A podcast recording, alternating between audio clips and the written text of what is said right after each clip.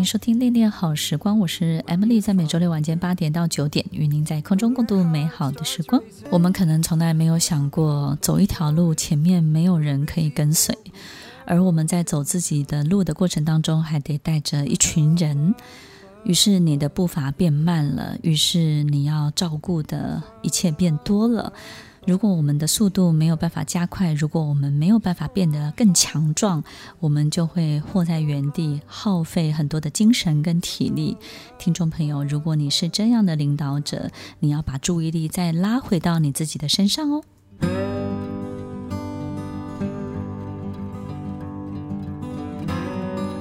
欢迎收听《恋恋好时光》，我是 Emily，在每周六晚间八点到九点，与您在空中共度美好的时光。在今天节目当中，我们邀请到诚志集团负责企业训练的总经理彭诗梅妹总经理。那么，他负责的项目呢，最主要的就是领导人的训练，以及如何成为领导人，以及在成为领导人刚刚成为领导人的时候，他应该要面对什么样的一个考验。我们刚刚提到，其实在一个刚开始的时候，进入一家新公司，要立刻拿出成绩单这件事，他们经常会遇到这个问题，对不对？对，我觉得这个很很直接，嗯、然后也是让下面的伙伴看到，哎，这个这个 CEO 是很有能耐的。他们最大的困扰会是什么？就是怎么样再去开拓新的市场，嗯，然后有新的业绩，然后更好的表现，这样子。那这个成绩单明显是不可能立刻拿出来的啊，所以这个烦恼真的是多余的。对，可是他们也只能想，哎，可能别人好像曾经做过，比如说他们也会问我们说，呃，是不是去参加一些社团？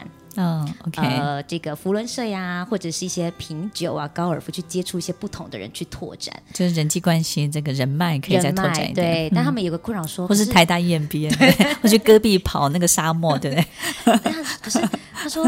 可是他不擅长这些，嗯，嗯，那他就也也不是真的很很能运动，或者是真的要花时间去做这个，他又不擅长。哎，我觉得我们会得罪很多人。消音可以吗？还是 对，但我想念念 EMBA 蛮好的。对，应该是说，或许、嗯、呃，这个也是一个好方法。嗯嗯。然后只是说，可能也也有一些、这个、拓展自己的人脉。对，然后这个领导人他说，可是他可能就是不擅长这样的一些方式。嗯、是，是是。所以的确也会困扰、嗯。他也知道想要表现。对。在我服务很多这个领导、嗯，因为我大概负责都是领导人后期的训练哦，就是他们真的在商场当中遇到的很多很多的这些事情的时候，那其实呢，我发现呢，他们的生意都不是来自于他们刻意去拓展的人脉。其实我们仔细去想想啊，不管我们参加任何一个社团，我们真的要在社团当中做到生意，其实是不容易的。那其实呢，人有一个很重要的效应，这个效应呢，就是说我们要看一个人是一个什么样的人，是多少分数。的人，我们不会只看这个人本身，我们会看他旁边站什么样的人。所以，其实他在一个什么样的公司，以及他加入什么样的团体，的确是有这个帮助跟作用。但是，我们真的要在这种新的团体当中做到生意，我觉得那是两回事。是。OK。所以，其实要立刻交到成绩单，我觉得领导人经常会有两种做法：一个就是他采取革命，一个就是采取创新。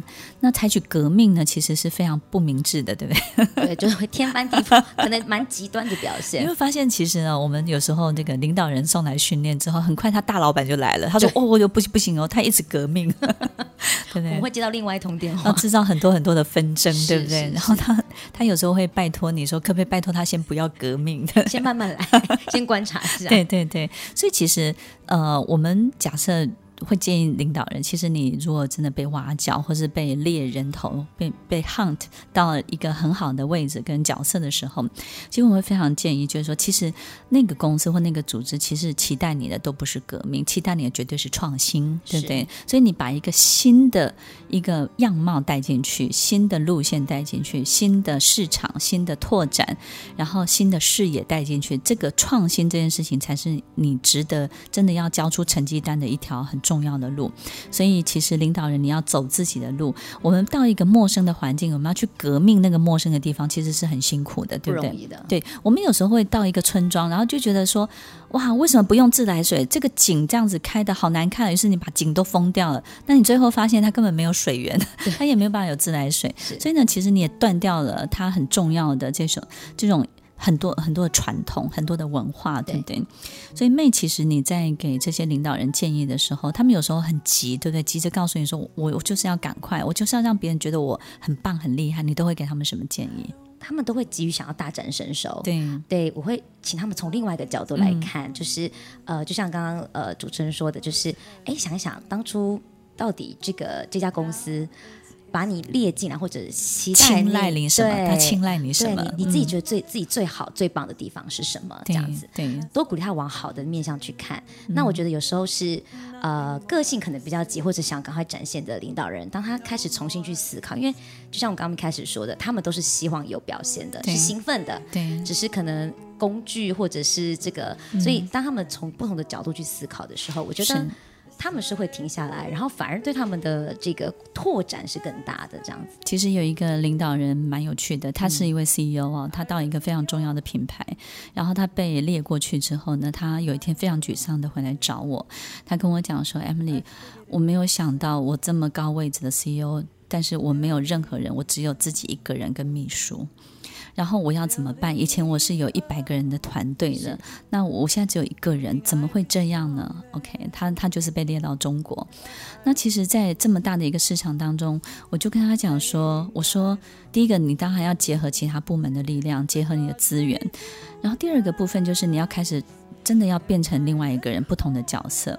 我说你其实被期待就是开发新市场，你就是一个最 top 的 sales，你不再是一个管理者，你事实上是一个非常非常 top 的 sales，而你做好这件事，这也是你最擅长的。那他现在很不得了，OK，他的团队变得非常非常大，然后也因为这样，我觉得这是一个考验的过程。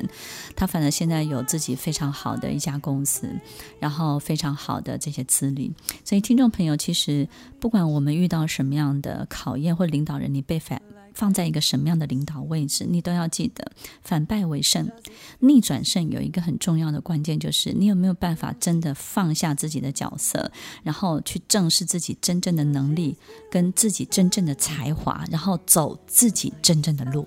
听完今天的节目后，大家可以在 YouTube、FB 搜寻 Emily 老师，就可以找到更多与 Emily 老师相关的讯息。在各大 Podcast 的平台，Apple Podcast、KKBox、Google Podcast、SoundOn、Spotify、Castbox 搜寻 Emily 老师，都可以找到节目哦。欢迎大家分享，也期待收到您的留言和提问。我们下次见，拜拜。